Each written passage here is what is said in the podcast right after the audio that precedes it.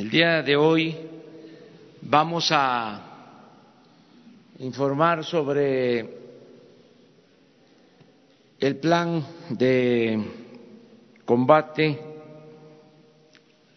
al robo de combustible, la manera en que se ha ido avanzando, afortunadamente bien, en poco tiempo tenemos como meta ya eh, estabilizar por completo el abasto de combustible en muy pocos días más y son buenos los resultados.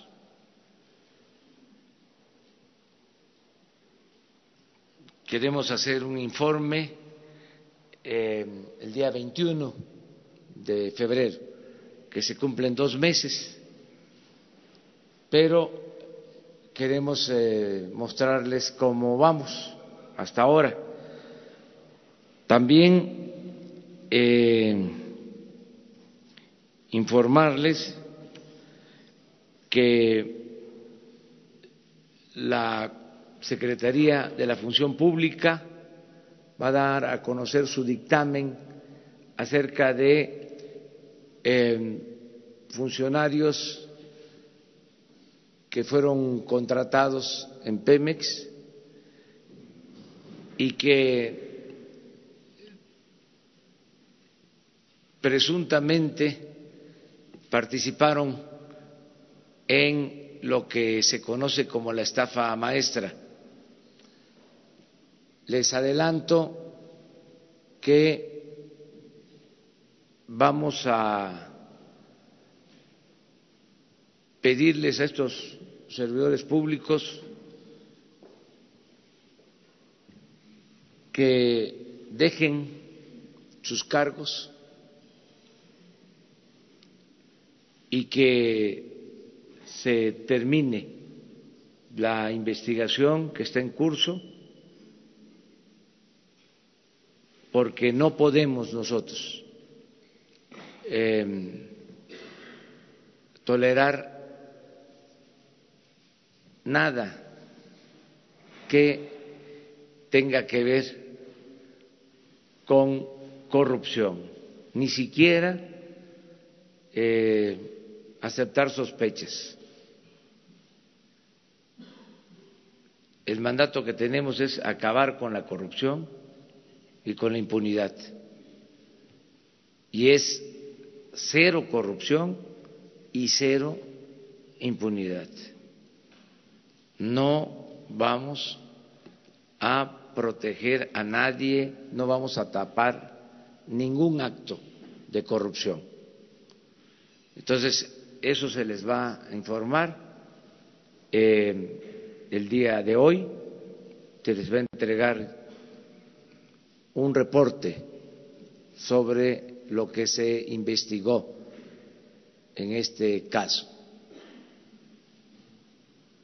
ya se ponen de acuerdo para que sea em, terminando la conferencia, si les parece, o después de que desayunemos. Yo no estaría, pero estoy pensando que ustedes sí tienen que desayunar, o todos tenemos que desayunar. Este, una guajolota cuando menos, con atol. Bueno, este ya se ponen de acuerdo. Vamos a escuchar ahora a Octavio, el director de Pemex, que nos va a informar sobre el avance en este programa. Gracias, señor presidente. Pues para informarles acerca del abasto en el país al día de ayer, Miren, aquí podemos observar en la gráfica el volumen y el importe de las ventas de gasolina en un comparativo entre el 1 de noviembre y el 21 de enero de este año. Ahí podemos observar la raya roja, que es la que marca el inicio del operativo de la supervisión y control de los ductos, cuando empezó este programa, y podemos observar que estamos en vías ya de la regularización del abasto en general en el país. La gráfica que sigue, por favor. Esto tiene que ver con el volumen y el importe de las ventas de diésel. También en la gráfica se observa que ya se están alcanzando los niveles de venta que teníamos en noviembre y en diciembre del año pasado. La que sigue, por favor. El caso de turbocina es lo mismo. Aquí ya estamos por arriba del volumen de ventas del año pasado. En algunos estados críticos, bueno, en Jalisco, por ejemplo, también se observa en la gráfica, lo vamos a ver más adelante con más detalle, pero ya se observa en esta gráfica que estamos alcanzando volúmenes de venta similares a los del año pasado. En el caso de Guanajuato todavía nos falta, pero también la tendencia es sobre la normalidad que sigue, por favor. Michoacán también se puede apreciar en la gráfica cómo poco a poco estamos ya alcanzando la normalidad. Que sigue, por favor. Querétaro, aquí tenemos problemas, también como se observa en la gráfica. La que sigue, por favor. En el Estado de México, que es el consumidor más grande de combustible, bueno, también ya se aprecia eh, que nos estamos acercando a los volúmenes de venta de el año pasado. La que sigue por la Ciudad de México, afortunadamente no hay problema, ya está normalizada la situación. La que sigue, por favor. Caso de Hidalgo, inclusive se muestran algunos días de venta superiores a los que alcanzamos el año pasado. Bueno, aquí eh, es un comparativo del 21 de enero al 25 de enero de el año pasado contra el mismo periodo de este año, es decir, los últimos días de este mes, para que quede claro. En el caso del Distrito Federal estamos por encima del 18% de las ventas con relación a ese periodo. En el caso de Guanajuato e Hidalgo todavía nos falta un 16 y un 13% respectivamente para alcanzar el mismo volumen de ventas de ese periodo. En el caso de Jalisco, Estado de México y Michoacán, para ese periodo estamos 12, 11 y 19% arriba de las ventas. Y en el caso de Querétaro, pues, evidentemente estamos por debajo todavía un 28% en relación a este periodo. La que sigue, por favor. Esta gráfica eh, es importante porque tenemos el promedio de ventas del año pasado, de todo el año pasado. Y lo estamos comparando para efectos de ver cómo va el avance en el abasto, lo estamos comparando con el promedio mensual de enero del año pasado y de este año. Por ejemplo, el promedio del año pasado eran 122 millones de litros por día. En el 2018, en enero, teníamos 120, eso fue lo que se vendió, y en este año, en ese periodo, 111, lo que representa un 93% con relación a lo que se vendió en enero del año pasado. Ahora bien, tomamos los últimos 15 días de enero, de este enero, y los comparamos con los últimos 15 días del año pasado, y se observa ya un incremento de un 1%, o sea, 94%. Y finalmente, aquí estamos comparando la última semana de enero, esta que llevamos contra la del año pasado, y ya se observa que estamos en el 97%, lo que nos hace ser optimistas con relación a que en próximos días ya estemos vendiendo los volúmenes que se vendían el año pasado. Este es el caso del diésel, es exactamente el mismo procedimiento. Para el mes es 91, para la última quincena 93 y para la última semana 92%. En el caso de la turbocina, lo mismo para el mes 96%, para la quincena 102, ya estamos por arriba, y en la última semana este 95% que aparece no es que hayamos bajado, sino que ya en el caso de la turbocina tenemos resuelto el problema. Ya la demanda es la normal, el aeropuerto está, por ejemplo, el aeropuerto de Ciudad de México tiene un nivel de inventarios de por lo menos tres días. Entonces, ahí ya no tenemos problema. La que sigue, por favor. Este es el mercado ilícito de combustibles. Ya lo hemos platicado en otras veces. Eh, el promedio del 2018 eran 56 mil barriles diarios. En noviembre del año pasado se alcanzó los valores máximos de robo del orden de 81 mil barriles. Y la tercera barra gris se refiere al 1 al 20 de diciembre, antes del operativo, 74 mil barriles diarios. Todo lo demás, lo que está con rojo y verde, implica ya el control y la supervisión de los ductos. Entonces, eh, al día de hoy, perdón, al día de ayer, se alcanzó el nivel más bajo de robo eh, desde que iniciamos el operativo.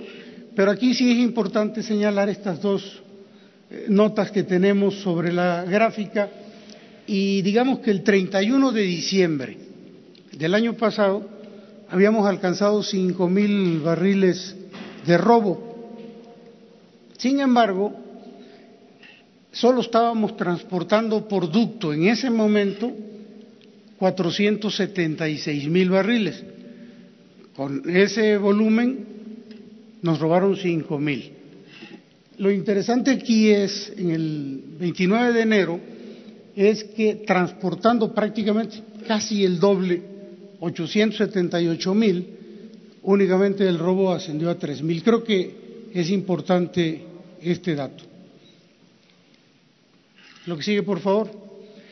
Este es el promedio en lo que va del periodo del, del programa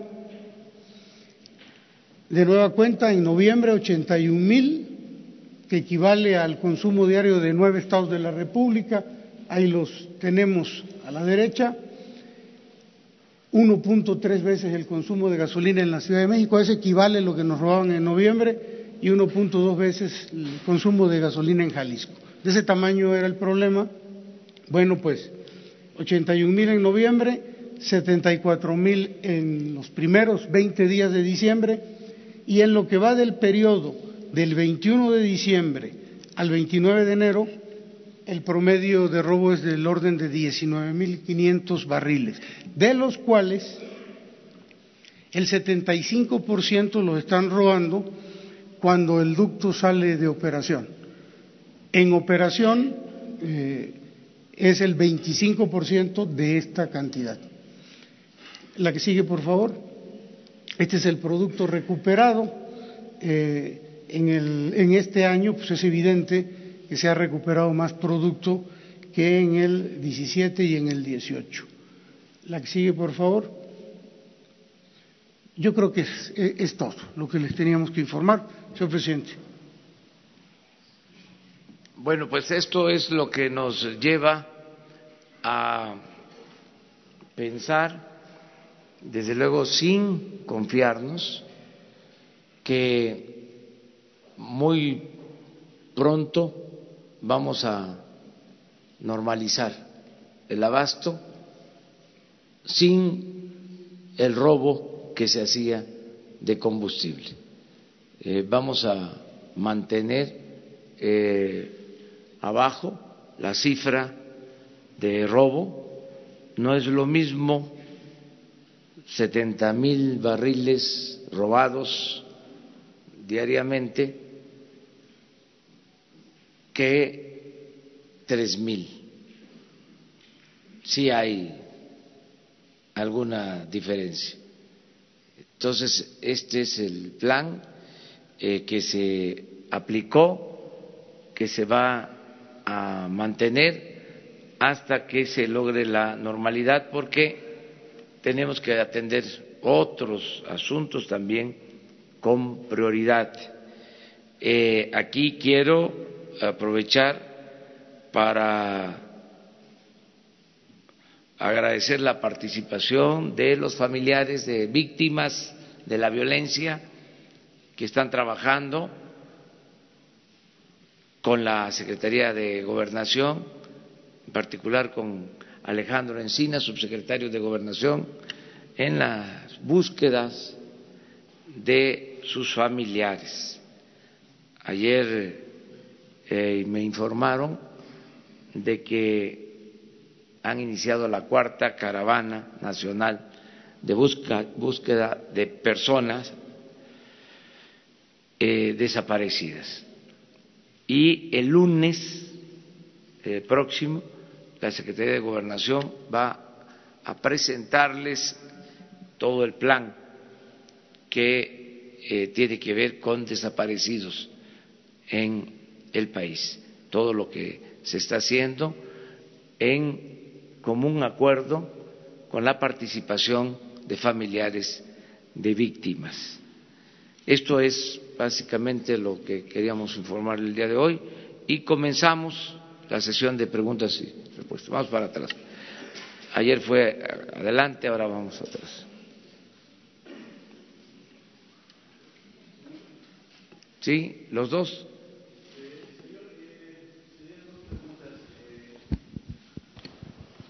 Gracias, Arturo Páramo de eh, eh, Grupo Imagen Excelsior.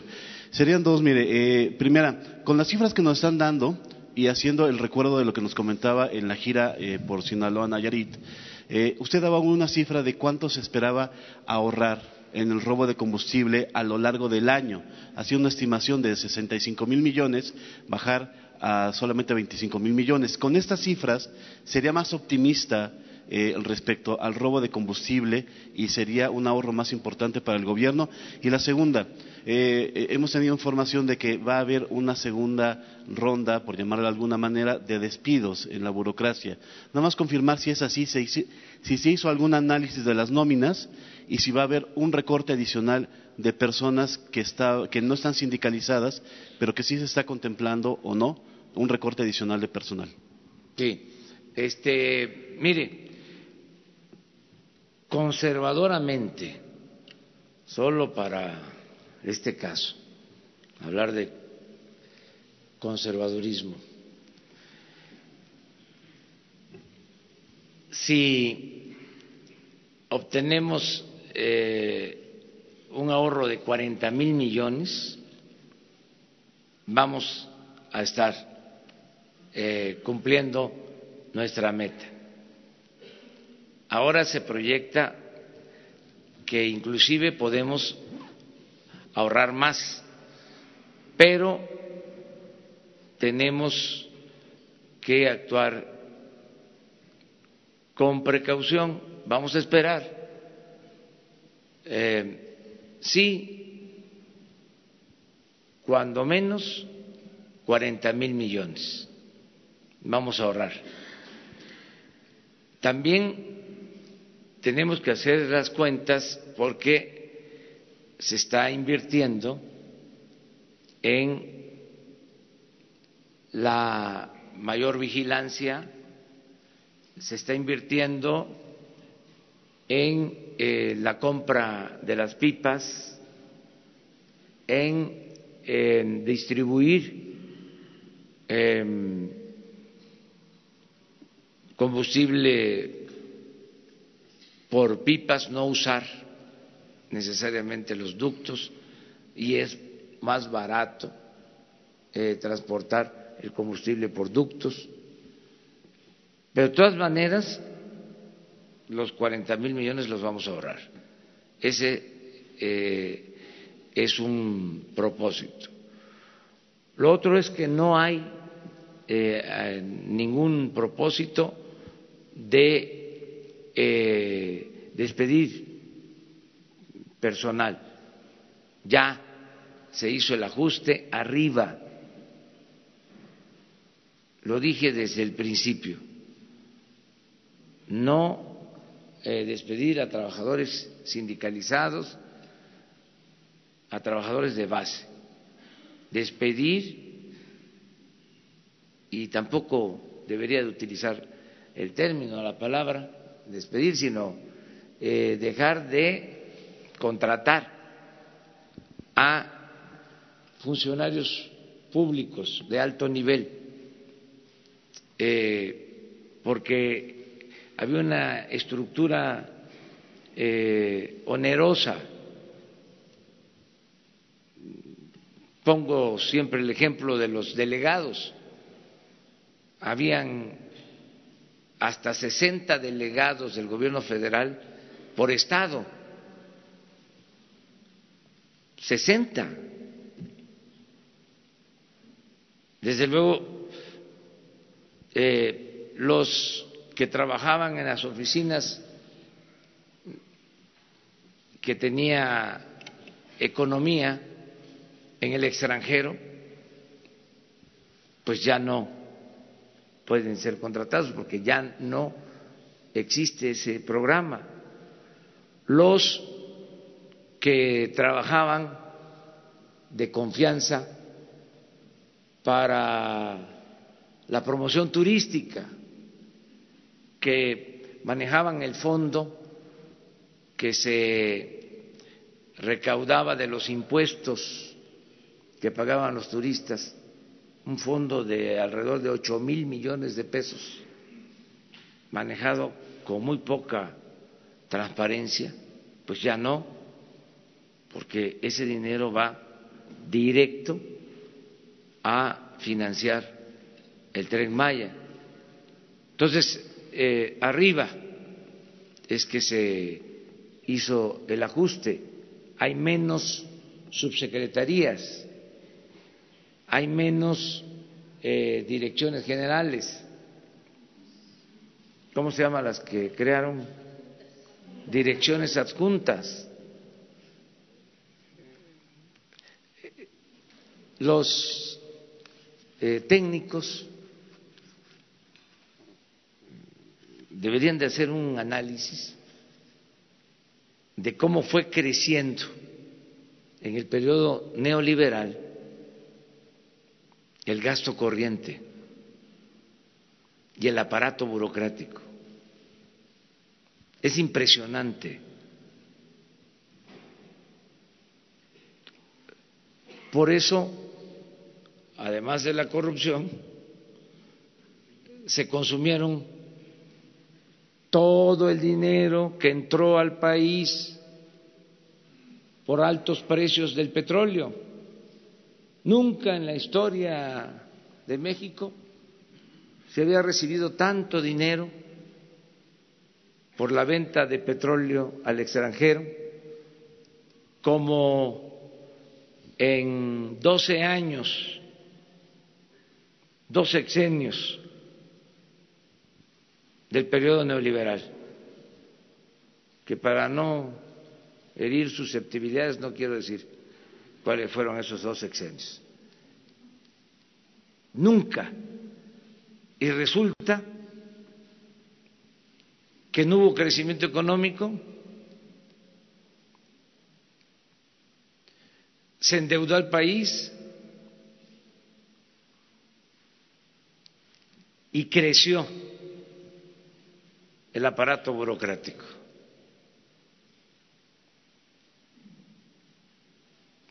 Ya ni hablar de el crecimiento de la pobreza, el crecimiento de la corrupción, el crecimiento de la inseguridad y de la violencia.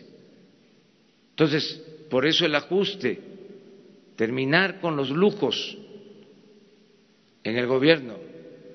Ayer le explicaba yo eso al presidente del gobierno español. Para ellos, eh, en Europa, cuando se habla de austeridad, inmediatamente se piensa en despido de trabajadores. Y para nosotros el concepto es otro, tiene que ver con el principio juarista de que se debe de vivir en la justa medianía, que el servidor público tiene que aprender a vivir en la justa medianía, sin lujos, sin fantocherías.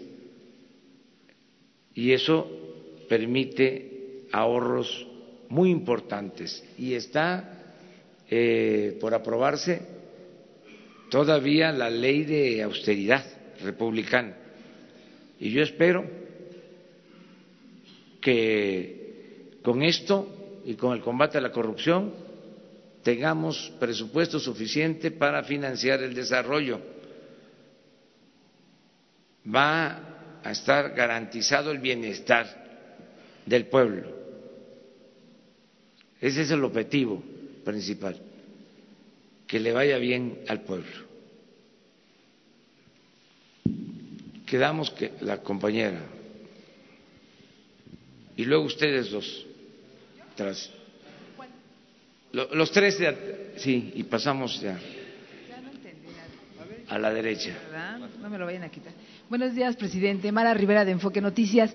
Yo quisiera preguntarle uh, de bote pronto una reacción respecto a declaraciones de Donald Trump de que México aumentará 33% o aumentó los asesinatos en México durante 2018 en comparación al 17 y que la situación pues que aún se ve peor incluso que en Afganistán.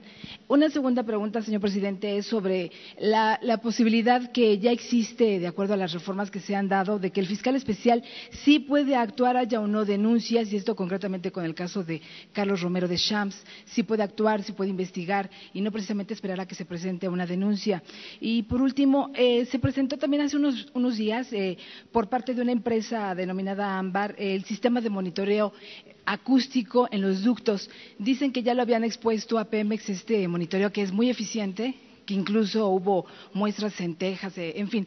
Pero pues no, nunca los buscaron y, este tipo de monitoreo ya se emplea en empresas privadas y que es muy efectivo. Van a ver la posibilidad de que usted lo pueda atender, o, si, si cabe pues esa posibilidad en sus planes. Sí, este, pues vamos a, ver qué eh, proponen sobre el monitoreo. Existe ya un sistema de monitoreo. Yo les comentaba que no es eh, eh, por falta de tecnología que se roban el combustible, sino por relaciones de complicidad que existían y por la tolerancia al robo, porque se permitía el robo, porque en el mejor de los casos había omisión, pero gastaron mucho en equipo, no solo en la administración pasada, en las otras administraciones. Tenemos pendientes, porque algunos de ustedes nos pidieron los gastos que se hicieron en Pemex en tecnología para combatir el robo.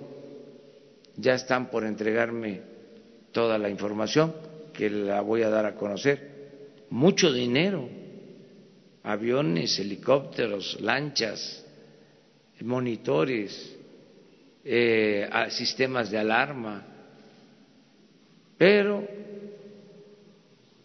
sonaban y sonaban las alarmas y nadie escuchaba nada, ¿no? Ni hacían nada. Bueno, era como lo vimos ayer, hasta de dominio público. Alguien aquí dijo, yo recuerdo, de que había un túnel en Escaposalco. A mí hasta me llamó la atención. Y resulta que sí, había un túnel. Lo de ayer. Ahora sabemos mucho más porque la gente está participando, nos están informando sobre todo lo que están ellos viendo, la gente nos está apoyando mucho. Este es un plan conjunto, no es el gobierno, es el pueblo y el gobierno. Y por eso se avanza. ¿Tu otra pregunta? Sobre Donald Trump que nos compara con Afganistán y también sobre el fiscal general que sí puede actuar. Lo del fiscal general, yo creo que sí, este, puede actuar por eh, oficio, pero es una entidad autónoma, ellos tienen que decidirlo. Lo que puedo comentarles es que le tengo confianza al fiscal general. Lo considero un hombre recto, íntegro, que no se va a prestar a componendas o no va a convertirse en cómplice de delincuentes. Desde luego, él tiene su estrategia y, como lo dije, vamos a respetar su autonomía para que puedan desahogar estos asuntos. Sobre lo otro, no quiero este, decir nada. Este, respeto, yo respeto. ¿Se acuerdan? Bueno, los más grandes, los que tienen más edad, los jóvenes maduros. Había un entrenador, Bora, sí, que decía, respeto, yo respeto, respeto, respeto. Así estamos en algunos casos. Bueno. Ah, no, quedó allá pendiente, perdón, los tres. Muy buenos días. Soy presidente Fernando Sánchez Márquez de Diario Huellas, revista Huellas y plataforma de Internet Huellas. Gracias por la oportunidad después de estar levantando durante 25 días la mano, se lo agradezco mucho. Quiero preguntarle, señor presidente, en la lucha contra el robo de gasolina a través de acciones inéditas, inéditas de su gobierno, que justamente están cumpliendo los primeros 60 días, así como el despliegue de las Fuerzas Armadas, de la Fuerza Aérea, de la Policía Naval, Militar, de la propia Fiscalía y de todo su gabinete, señor presidente. Yo le quiero preguntar, ¿en medio de qué está México? ¿En medio de qué estamos los mexicanos? Frente a un estado de emergencia, ante una guerra sin cuartel para luchar contra el crimen organizado y preguntarle, señor presidente, en este sentido hemos observado con mucho detenimiento el gran avance que se ha registrado en esta lucha, pero no cesa esa parte de la delincuencia. Usted, señor presidente, se sentaría a dialogar, a negociar con ese núcleo que insiste en una presunta descomposición social de México, por un lado, señor presidente, y por el otro, preguntarle el arzobispado de Morelia ha sugerido que ellos tendrían en todo caso más derecho de negociar con el AMPA para que el gobierno se dedique a aplicar la ley. Así sería, señor. Muchas gracias por su respuesta. Bueno, estamos eh, en una tarea, en una gran campaña, todos los mexicanos, el pueblo y el gobierno, de limpieza de la corrupción. Así lo describo. Se está limpiando de corrupción el país con la participación de todos. Esta es la gran campaña que hemos emprendido de limpiar, de purificar la vida pública, de moralizar la vida pública de México. Y esto nos va a llevar al renacimiento de nuestro país. Y va a ser en beneficio de todos, no solo de un grupo o de los más necesitados que van con el combate a la corrupción a recibir eh, beneficios, sino nos vamos a sentir muy bien todos, porque va a crecer la fama y la gloria de México en el mundo. Es otro país. Así lo estoy eh, midiendo, constatando al interior por la opinión de la gente, el orgullo que tiene la gente de que estemos emprendiendo, estas acciones. Y también, ayer me lo comentó el presidente de España, el que se haya emprendido esta acción eh, en México le da mucho prestigio a nuestra nación. Acerca de los acuerdos con quienes se dedican a la delincuencia, lo mejor es que se entienda que son otros tiempos, que hay opciones, hay alternativas, se está regresando la movilidad social que se perdió.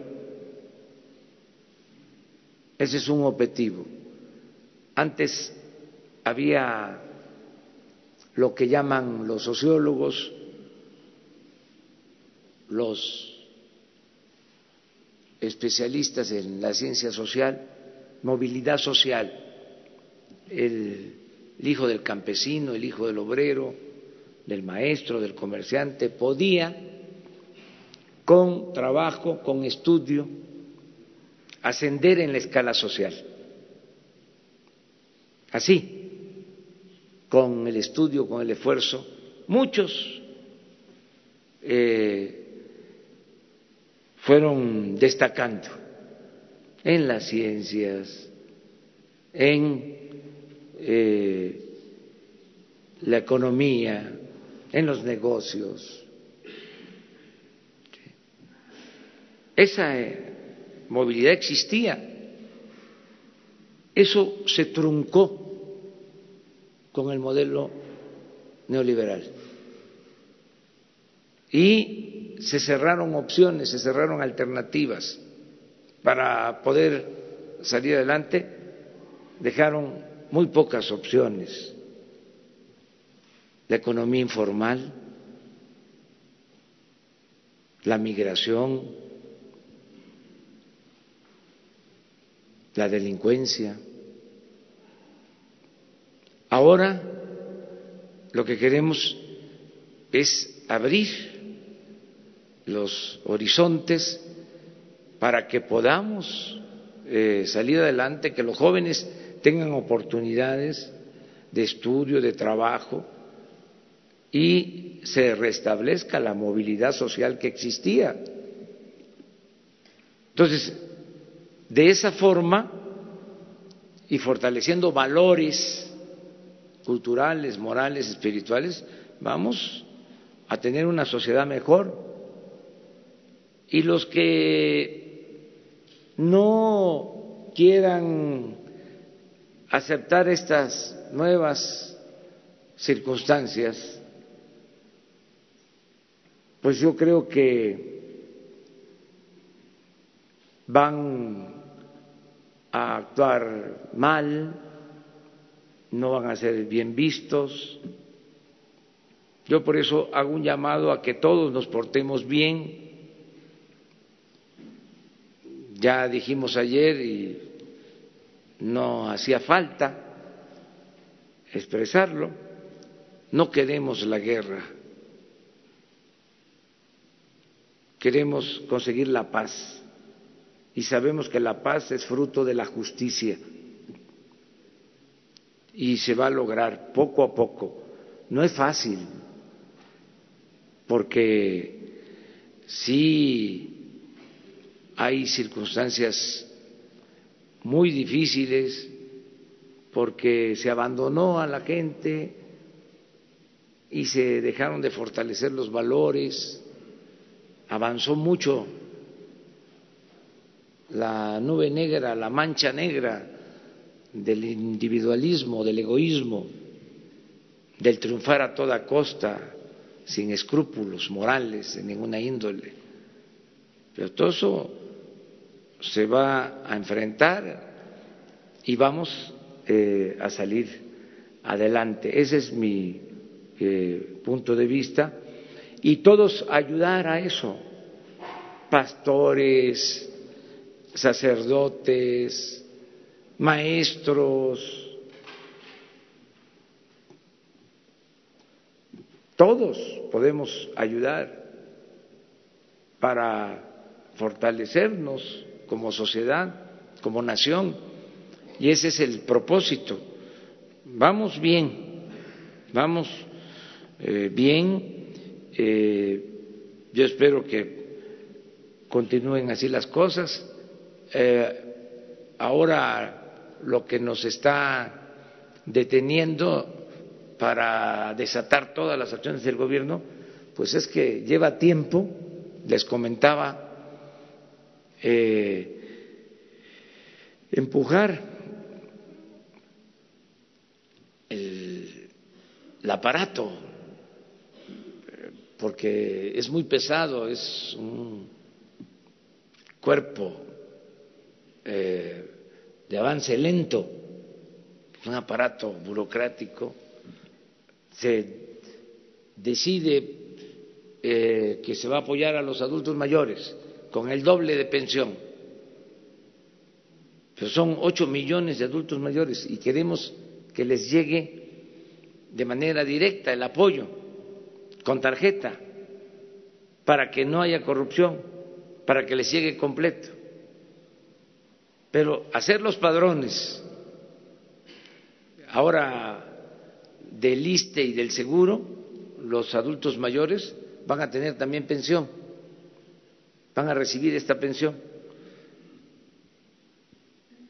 Pero llevamos como un mes revisando los padrones del seguro y del ISTE, que no estaban actualizados, o no tenían todos los datos para hacer un solo padrón confiable y dispersar los recursos. Mañana vamos a dar un informe sobre eso.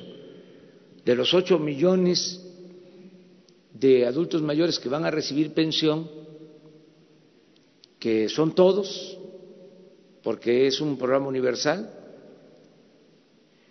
para mañana me han dicho que podemos ya anunciar que cinco millones ya tienen sus pensiones de dos meses, de enero y de febrero, pero de ocho, cinco, teniendo los recursos. No es un asunto de que falte el presupuesto, ya está autorizado es cómo se opera el programa. Entonces, eso cuesta, claro, una vez que se establezca el modelo, que ya se tiene el padrón único, pues es ya sencillo, ya eh, la tesorería de la federación avisa al Banco de México y con los bancos comerciales se dispersan los recursos. Eso se hace en dos días, pero teniendo la base de datos. Eso va a ayudar mucho. Pero lo mismo debemos de tener completo para el millón de personas con discapacidad y tener completo eh, el padrón de becarios, que van a ser 10 millones. Entonces estamos trabajando en eso. Yo espero que cuando ya tengamos todo el padrón de bienestar, que ya podamos dispersar desde la tesorería hasta el beneficiario de manera directa, van a mejorar mucho las cosas y al mismo tiempo ir avanzando en los proyectos productivos que ya vamos a licitar el tren Maya, la refinería, el istmo, ya estamos por iniciar la construcción de las dos pistas en Santa Lucía, en fin, ya vamos avanzando. Ya, por ejemplo, eh, inició el programa de zona libre de la frontera y han sido muy buenos los resultados, pero vamos a consolidarlo, a mejorarlo. Todo esto va a ayudar mucho a que haya bienestar y que también haya crecimiento económico, que podamos crecer.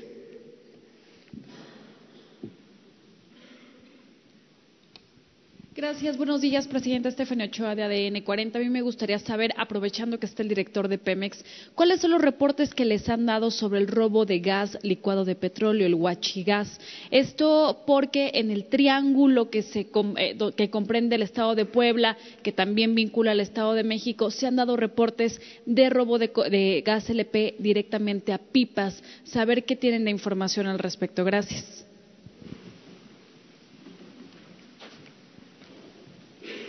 Sí, buenos días.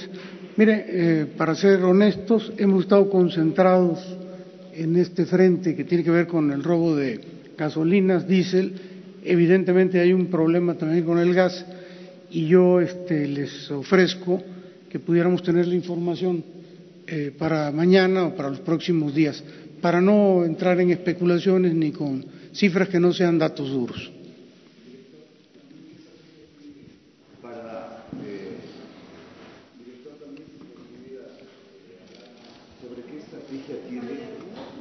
¿Qué estrategia tiene para la debilidad de las finanzas y la gran deuda de Pemex?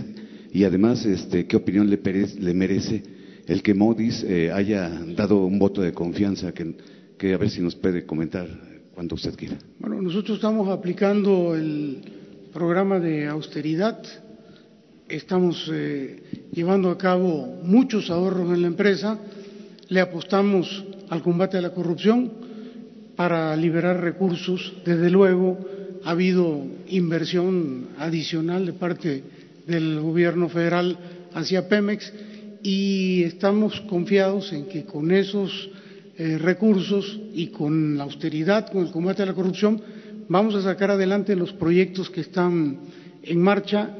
Eh, a mí me llama la atención eh, que durante 17 y 18 la inversión en Pemex cayó de manera sustancial con relación a los otros años y en este año 2019 la inversión es superior a los dos años anteriores y llama la atención que no haya habido eh, esa degradación en la calificación en años anteriores y ahora que hay anunciada inversión y que hay proyectos en, en curso, pues se den estas condiciones.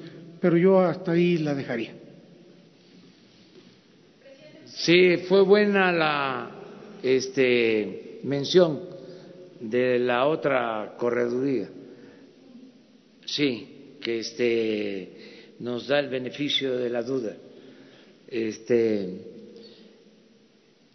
pero cuando menos eh, actúan con más eh, sensatez, con más responsabilidad porque lo que aquí menciona el director de Pemex es evidente que no se invirtió en Pemex en los dos últimos años, ahora que es más la inversión y que además se está combatiendo el principal problema de Pemex y de México, que es la corrupción, salen a descalificar pero no podemos generalizar. Hay corredurías, hay agencias financieras que tienen, por decirlo mejor y de manera amable, tienen este, eh, técnicos calificados. Y hay otros que, quién sabe, este, dónde se formaron o qué este, están eh, pensando. Pero en fin, falta uno, por ejemplo. Muchas gracias, señor presidente. Miguel Arzate, del Sistema Público de Radiodifusión, Canal 14. Preguntarle, ayer nos mencionaba que los miembros de su gabinete tenían hasta el día de ayer para hacer transparente su declaración patrimonial, la famosa 3 de 3. Preguntarle, ¿todos lo hicieron? Y en caso de que todos lo hicieran o no, ¿quién no lo hizo? Y si los mexicanos pueden acceder a esta información, no sé, en una página de Internet. Hablando de funcionarios, nos mencionaba que las personas que están relacionadas con la estafa maestra no podían trabajar en el gobierno. ¿Solamente hay personal detectado en Pemex o hay en otras dependencias? ¿En cuáles son? Y por último, preguntarle de la subasta de los vehículos del gobierno anterior. ¿Va a ser una subasta abierta? ¿Los mexicanos pueden acceder, eh, la población en general, y cuáles son los requisitos? Esas tres preguntas. Muchas gracias. Sí, este, mm, todos los funcionarios dieron a conocer su declaración de bienes. Esa es la información que tengo Hoy me presentan un reporte y eh, se hace transparente. Es decir, se va a poner la declaración de bienes en eh, la página que corresponde a la función pública. En todos los casos. Sería bueno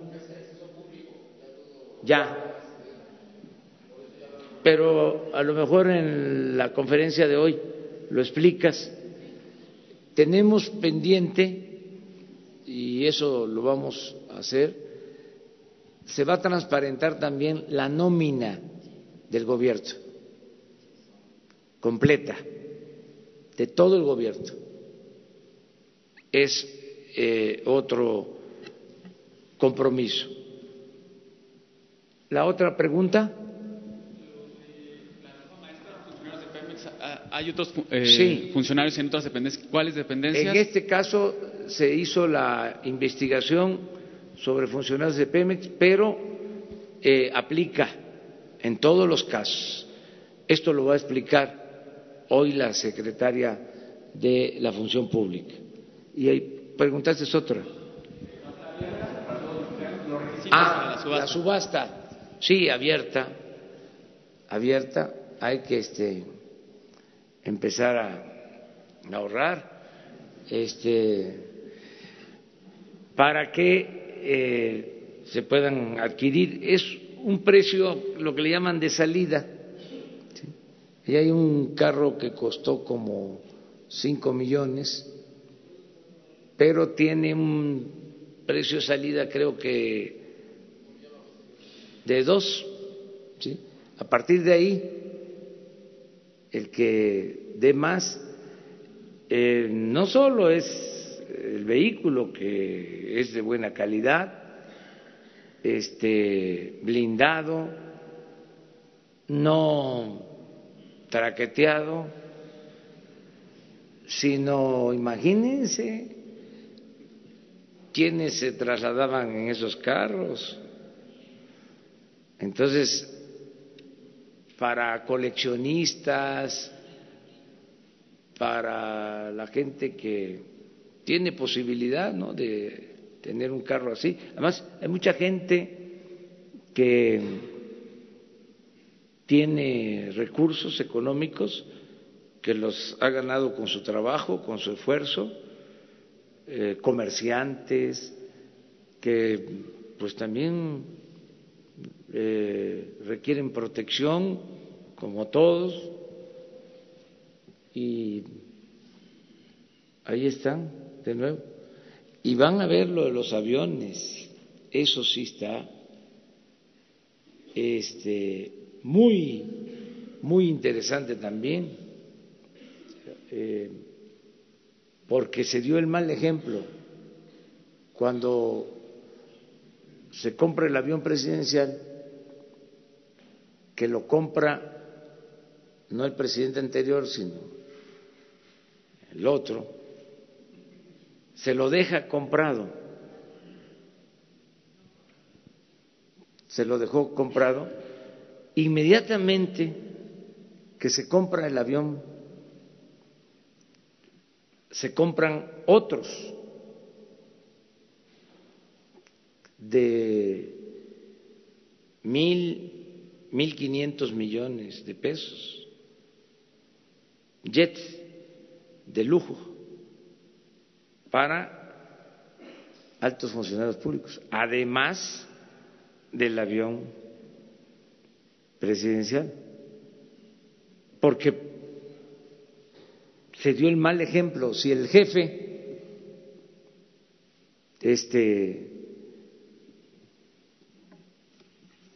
tiene un avión para 240 pasajeros, que no lo tiene ni Donald Trump,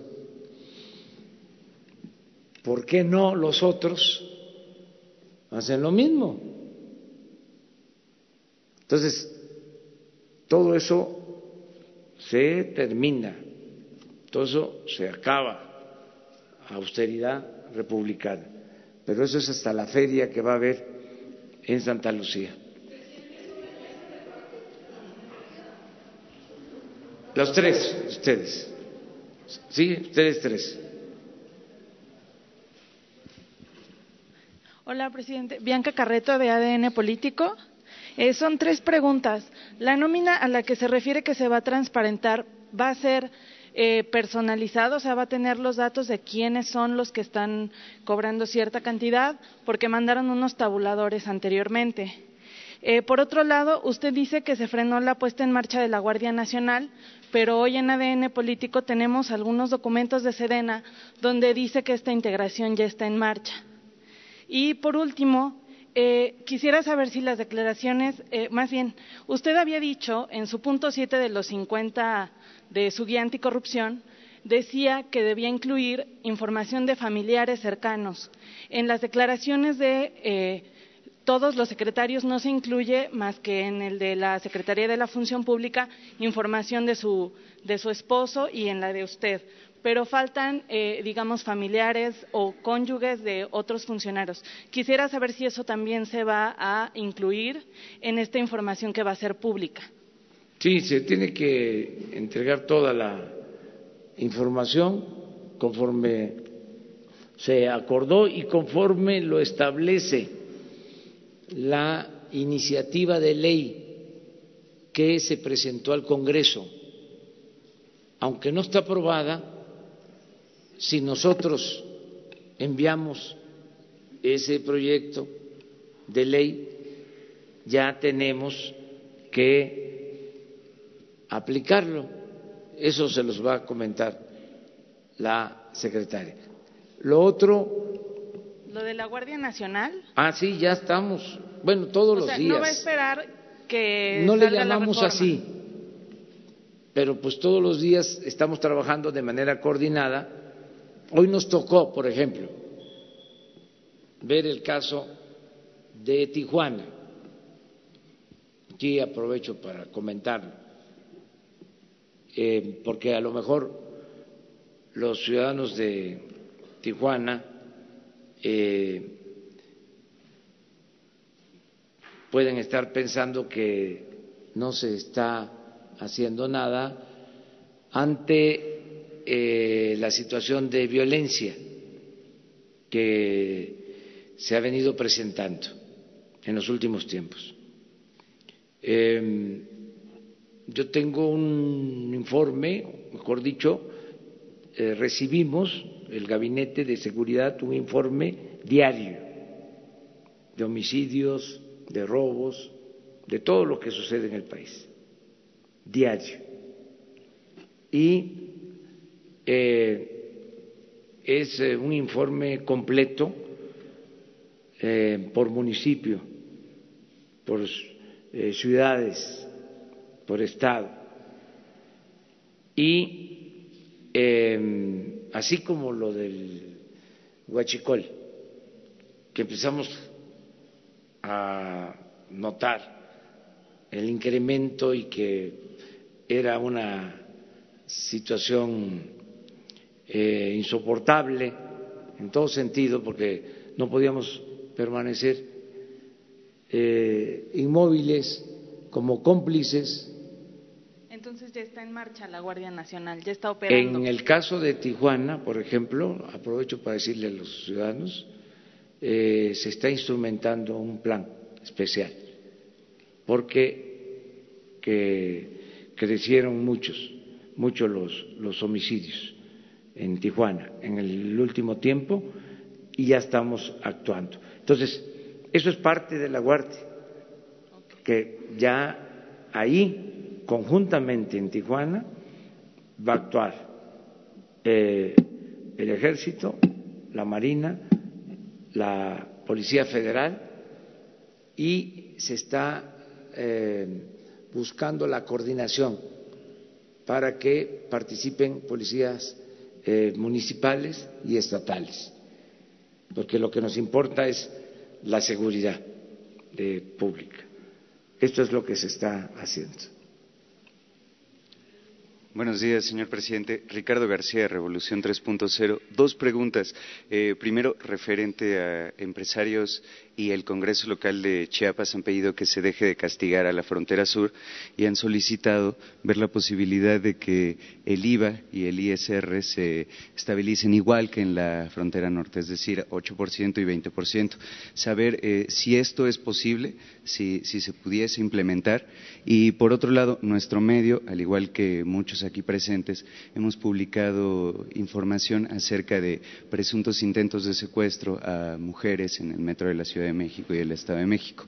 Saber si eh, usted ya ha solicitado a la jefa de gobierno de Claudia Sheinbaum y al gobernador Alfredo del Mazo que se realicen acciones conjuntas o si ya se está atendiendo esta problemática.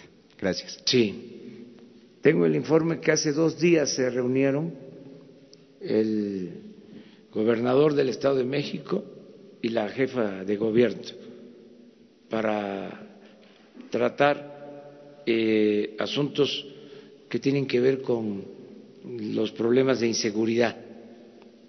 Están trabajando de manera coordinada.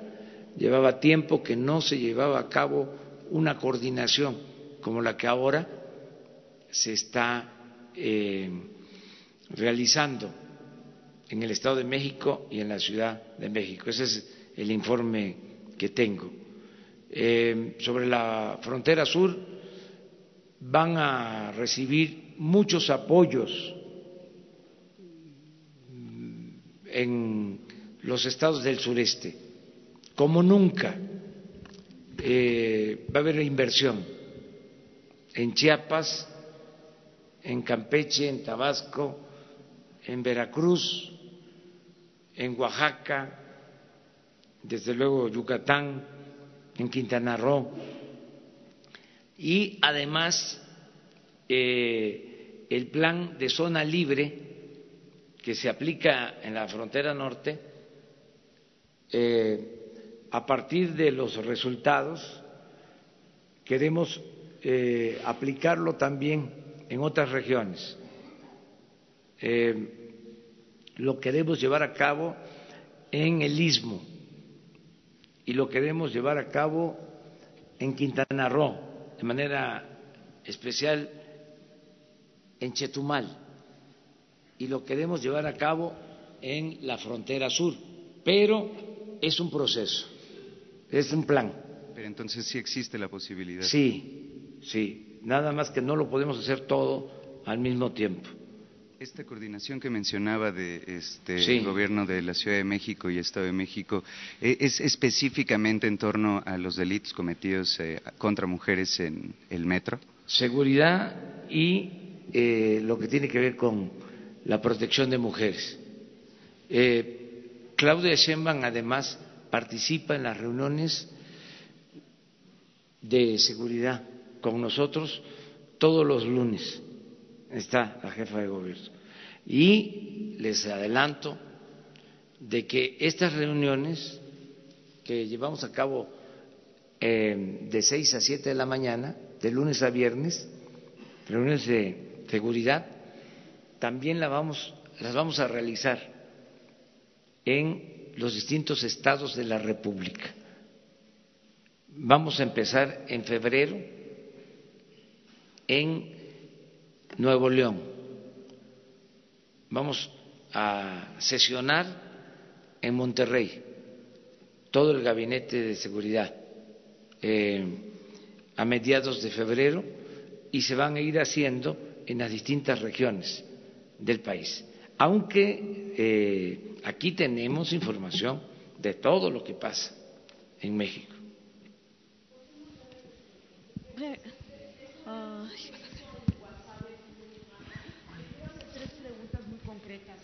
usted habla de eh, promocionar el béisbol, que el béisbol ocupe el lugar en México que se merece.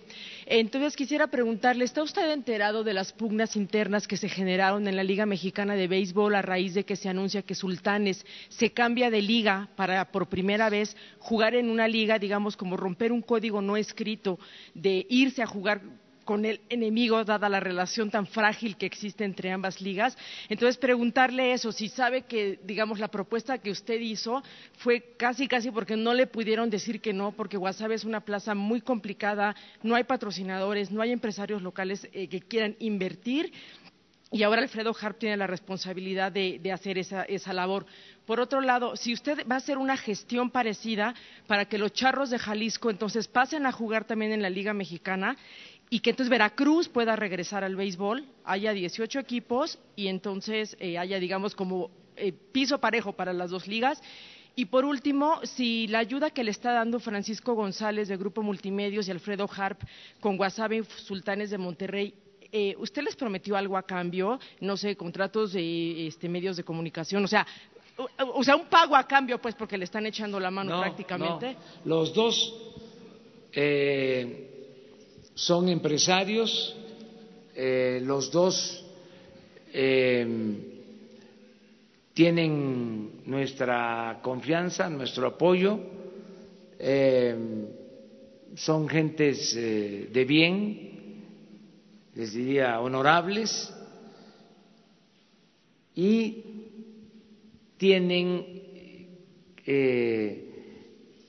el el amor, la afición al béisbol. Eh, por eso me están ayudando los dos, pero no es eh, nada a cambio. Son gentes este, serias, son gentes responsables, les diría honestas, eh, los dos. les pedí que me ayudaran porque pues no queremos estatizar el deporte es decir, que sean los gobiernos estatales, los gobiernos municipales, el gobierno federal, el que se haga cargo de financiar los equipos de béisbol de Liga Mexicana del Pacífico, de la Liga Mexicana del Verano. Hay empresarios que se hacen cargo de esto y lo hacen bien para que no se utilice dinero del presupuesto o que el fomento al deporte no cueste tanto y que eh, se priorice lo que tiene que ver con la práctica del deporte masivo, porque el deporte es medicina preventiva, es fundamental y que se apoye a todos los deportes, todas las disciplinas deportivas. Eh, sí sé que hay alguna inconformidad, pero los reuní a todos, a los eh, representantes de la Liga Mexicana del Pacífico y a los representantes de la Liga Mexicana de verano. Entonces había una inconformidad, les dije, bueno, ¿van a ayudar al béisbol? Y entonces dijeron, sí. Entonces, si ahora hay eh, algunas diferencias, pues ya las vamos a arreglar. Fue bueno el acuerdo, se los explico. Eh, regresa al béisbol porque eh, habían dejado de tener béisbol en Guasave, eh, esa franquicia pasó a los charros de Jalisco. Eso es lo que se argumentó, que no era rentable. Este, depende de una serie de factores. Entonces, le pedimos a Alfredo, Alfredo Harp, que tiene dos equipos en Liga Mexicana, el Diablo Rojos y Oaxaca, de que nos ayudara. Y Alfredo es una muy buena persona. Es un empresario humano con dimensión social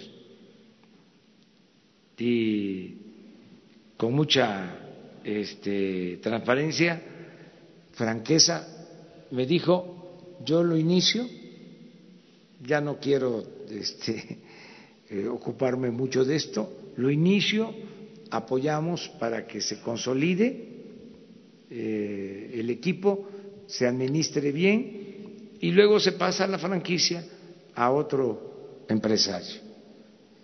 Y como se necesitan pares para la Liga del Pacífico, eh, se decidió de que Sultanes de Monterrey, que juega en la Liga Mexicana del verano, eh, pueda jugar en la Liga Mexicana del Pacífico. Y ahí se resuelve. Además, bueno, estaba el presidente, el presidente, los dos presidentes de las dos ligas. Este, y yo le dije que si había alguna inconformidad y se necesitaba convencer a los dueños de equipos, yo lo hacía. Tengo tiempo también para eso, porque me importa mucho el deporte y decirles que también va a ingresar el Águila de Veracruz a la Liga Mexicana del Verano. O sea, estamos apoyando todo lo que es el béisbol y eh, apoyando también la formación de escuelas para jóvenes eh, prospectos de béisbol. Vamos a impulsar el béisbol, pero también el fútbol, también el básquet, el atletismo, el boxeo, todos los deportes. Tenemos ahora un plan para eh, apoyar la caminata, apoyar el boxeo, apoyar el béisbol. Estamos pensando en eh, la preparación de eh, los deportistas de alto rendimiento con miras a las Olimpiadas. Ya estamos trabajando en eso. Y hay que hacer deporte eh, aprovechando, hay que caminar, este, hay que estirarse, hay que hacer ejercicio. Eh, es bueno para el cuerpo, es bueno para el alma, para el espíritu. Este, además, es una extraordinaria terapia cuando estén muy cansados porque eh, se están levantando muy temprano, eh, cuando sí, este, se hayan comido muchos tacos, este, muchas guajolotas, este, a caminar, eh, a distraerse, a este, refrescarse la memoria. Eh, tenemos, ¿eh? Ahora voy de vez en cuando, sigo este, practicando, voy a tranviarios, eh, tengo este, posibilidad de hacerlo. Eh, a la hora no les puedo decir porque ahí sí ya no. Presidente. ya no podría hacer nada. Presidente, sobre la. Aquí, presidente. Buenos días, presidente. Gabriela Jiménez del Sol de México. Sobre eh, las declaraciones de los funcionarios, el jefe de oficina, Alfonso Romo, está percibiendo casi 150 mil pesos como servidor público. preguntarle ¿Por qué es que se permitió esto cuando usted había dicho que pues no iban a poder ingresar más que usted y pues bueno que se le ha hecho este exhorto constante a los ministros.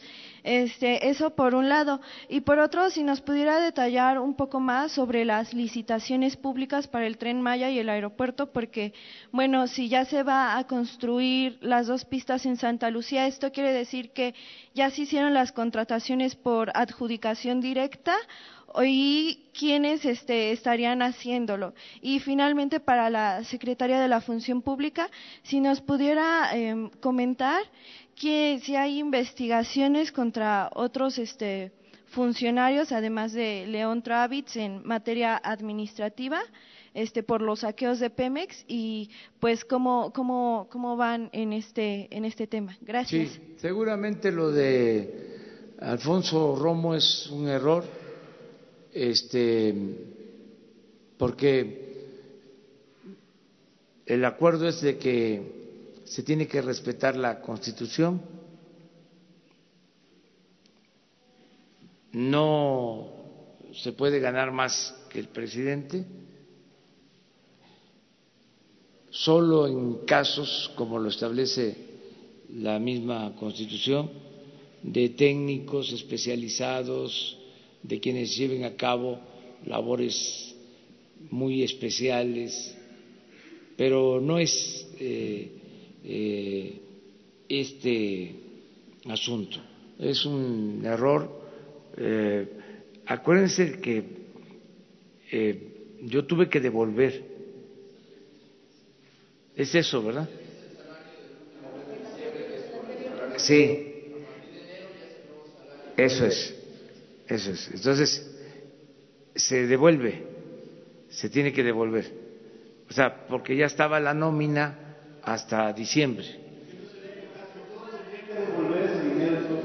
Sí, todos los que todos los que recibieron más, porque esto aplica a partir del día primero de diciembre, pero la nómina ya estaba hecha de esa forma.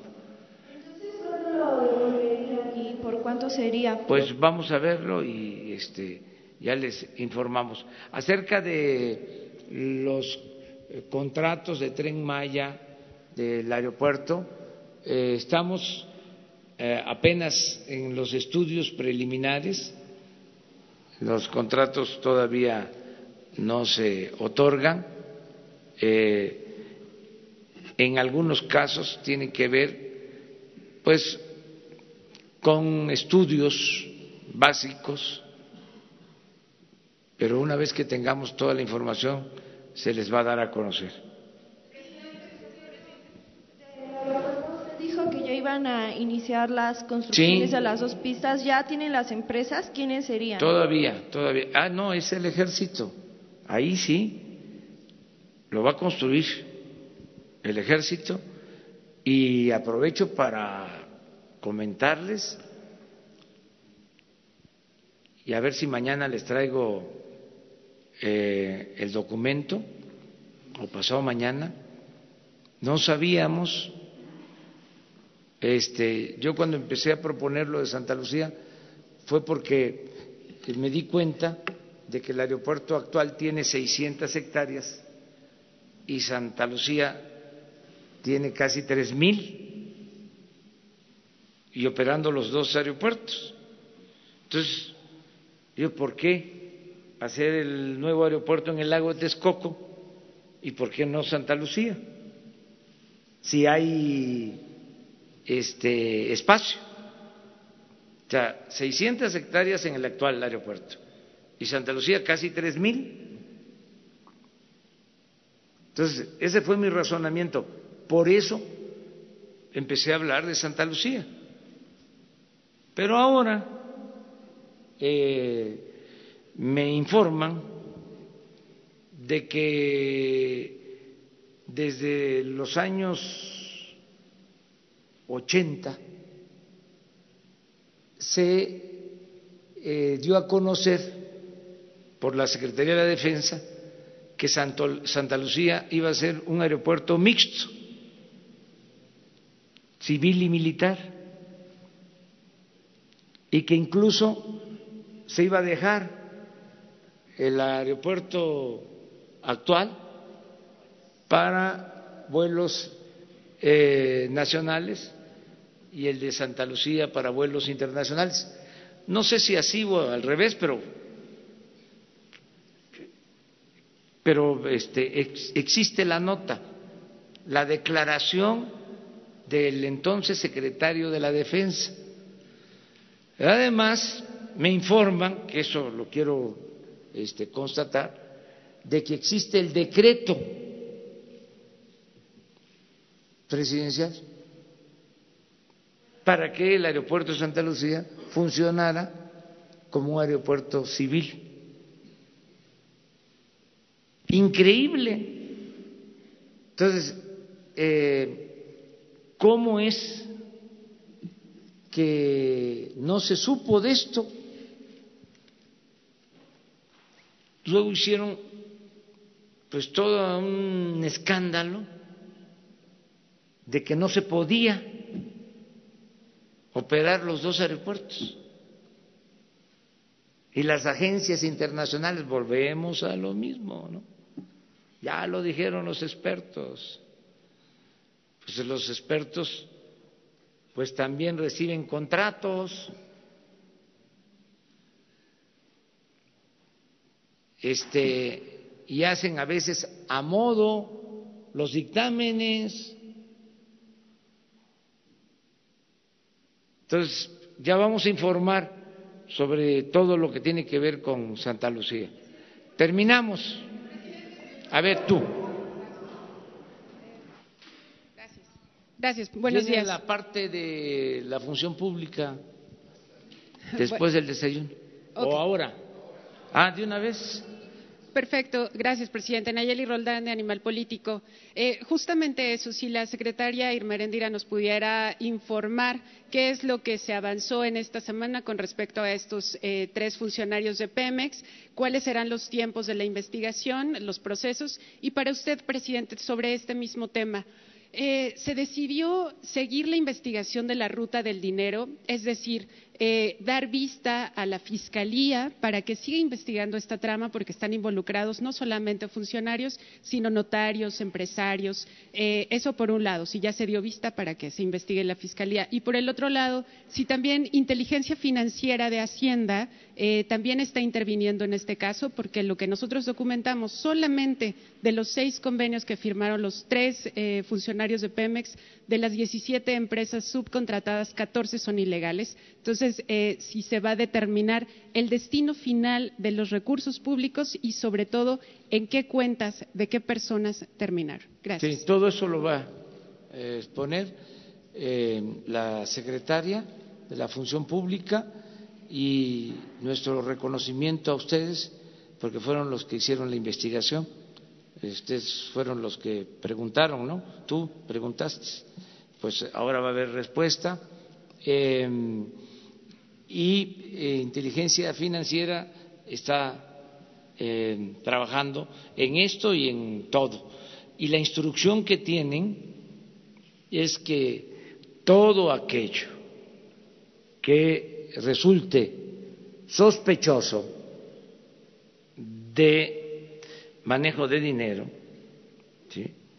se informe de inmediato a la Fiscalía para que se proceda judicialmente.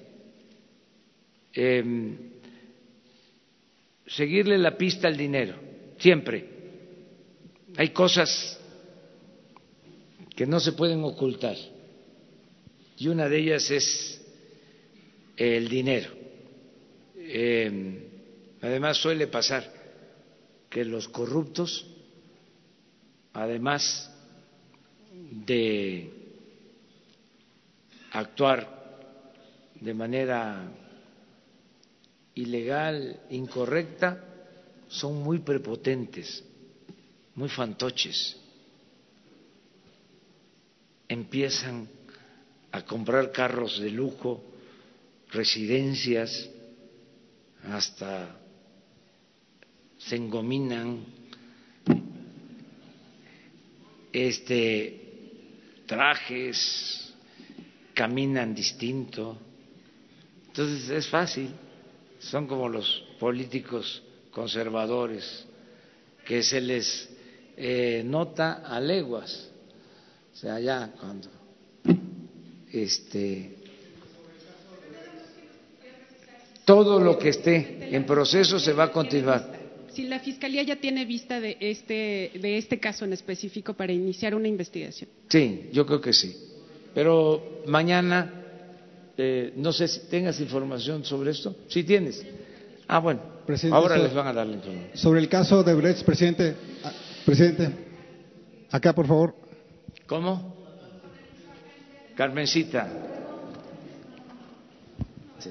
Miren, Buenos yo días. ofrezco disculpas porque hay quienes llevan tiempo levantando la mano, pero no, no alcanza.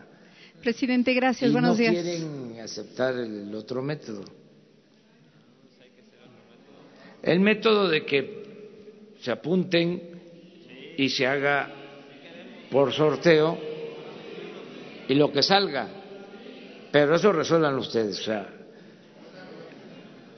Gracias, presidente. Buenos días. Nada más, eh, se da a conocer que la CENTE, eh, después de muchas horas de, de reunión, tomaron la decisión de levantar ya la- todos los bloqueos.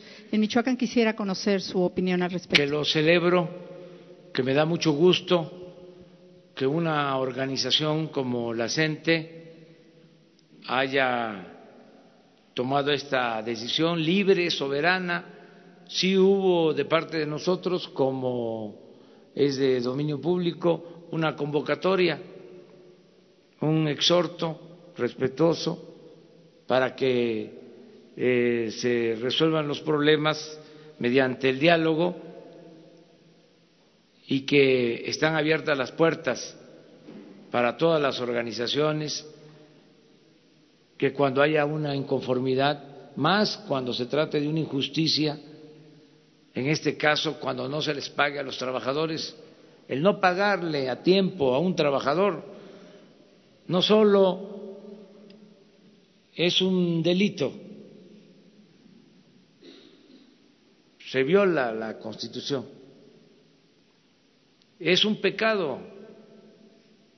Está en la Biblia, en el Antiguo Testamento, y hasta se los puedo citar, el no pagarle a un trabajador, el retenerle el salario a un trabajador, es ilegal y es un pecado social. Entonces, ¿cómo no vamos a atender estas cosas? Claro que las atendemos, pero con diálogo, eh, no con eh, actitudes eh, intransigentes. Qué bueno que la gente eh, tomó esa decisión y ojalá y se liberen las vías para que haya transporte libre de mercancías, que ya no se afecte a empresas, que no se afecte a consumidores, que no se afecte a los ciudadanos. Y lo celebro. Ojalá y este, el día de hoy ya quede resuelto este asunto. Muchas gracias.